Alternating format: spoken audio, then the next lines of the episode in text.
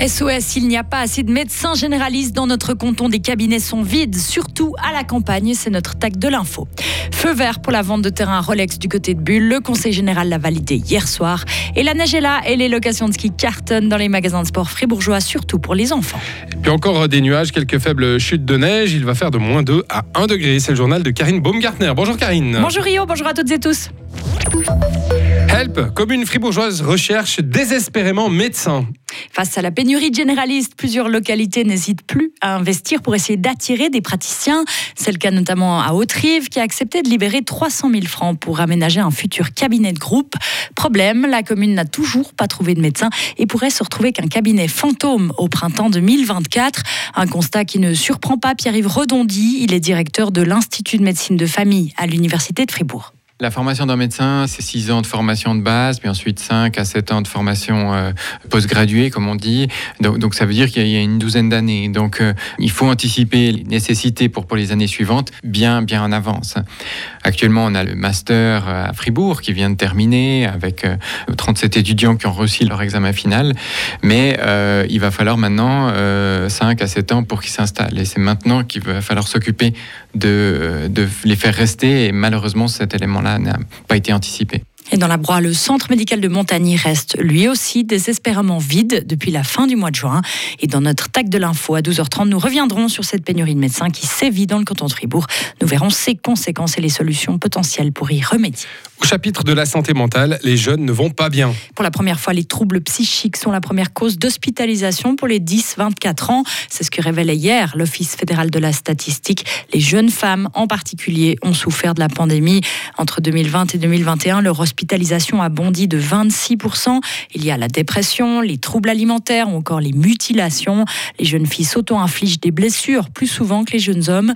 Elsa Bader est psychologue à l'association romande Ciao, une association qui soutient les jeunes dans plein de domaines.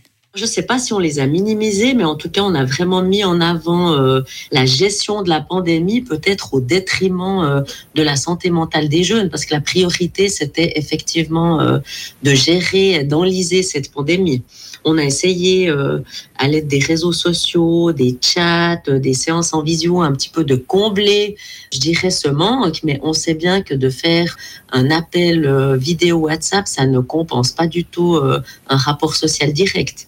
70% des hospitalisations à cause de mutilations sont des patientes féminines. Un grand oui pour la vente de terrain à Rolex du côté de Bulle. Le Conseil général a validé hier soir cette transaction par 43 oui et 5 non, un refus des Verts qui ne voient pas d'un bon oeil l'arrivée de la marque horlogère. Ils ont notamment pointé du doigt le risque de dépendance avec l'implantation d'un si gros groupe, mais aussi l'avenir incertain de l'horlogerie à long terme à cause de la crise climatique. Tous les autres partis ont salué une aubaine pour la région avec de belles opportunités de formation. Et au niveau finance, combien Rolex pourrait apporter à Bulle? Est trop tôt pour le dire, nous répond le syndic Jacques Morand. Les rentrées sont difficiles à chiffrer selon lui. Probablement parce que lorsqu'on dit qu'il y a 2000 emplois supplémentaires, c'est 2000 places de travail, certainement qu'une partie de ces gens vont habiter et travailler à Bulle.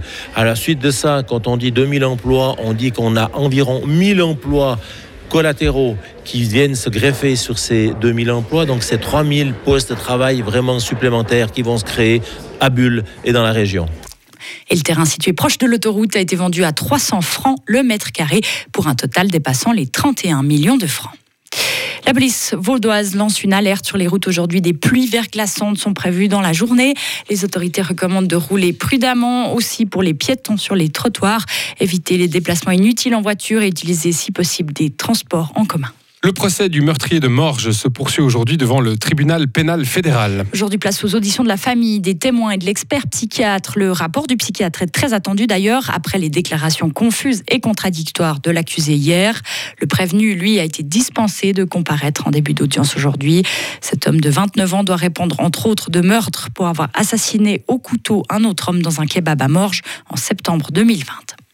Emmanuel Macron veut aider les Ukrainiens à résister durant cet hiver face à une Russie qui agit lâchement et plonge dans le noir et le froid les habitants. C'est ce qu'il a déclaré dans une conférence aujourd'hui à Paris. Le président français a annoncé une aide supplémentaire de 76 millions d'euros pour passer la saison froide.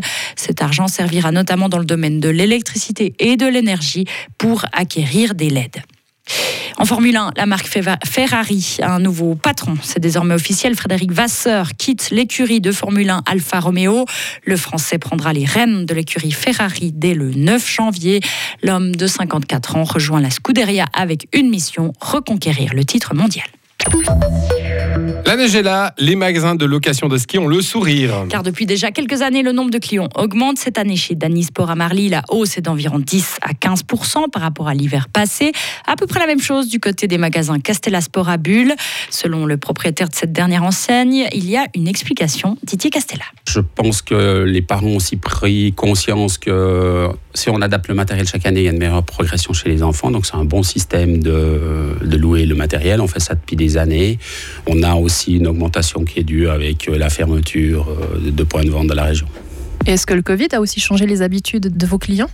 Alors le Covid a changé certaines habitudes. Il y a des gens qui ont décidé de travailler un tout petit peu moins. Le Covid a, a montré aux gens que des activités extérieures et de prendre l'air, ça faisait du bien. Donc on a vécu deux belles années euh, dans la branche du sport. Je pense qu'aucun fournisseur, aucun magasin va vous dire que durant le Covid, on a fait de mauvaises affaires. C'était plutôt bénéfique pour nous. Chez Danisport, on précise encore que dans 95% des cas, il s'agit de location de ski pour les enfants, car ces derniers grandissent d'année en année et leur matériel doit donc suivre. Et en général, seuls les skieurs chevronnés achètent leurs propres skis, les autres les louent. Retrouvez toute l'info sur frappe et frappe.ch.